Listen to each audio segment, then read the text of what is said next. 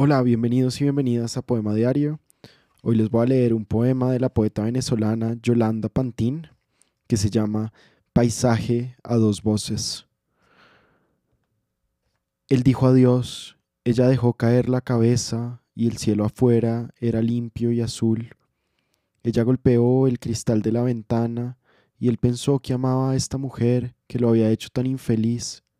Ella recordó el suave vello de su pecho Golpeó de nuevo el cristal de la ventana y observó la perversa ironía del cielo, limpio y azul, que no es espejo del alma.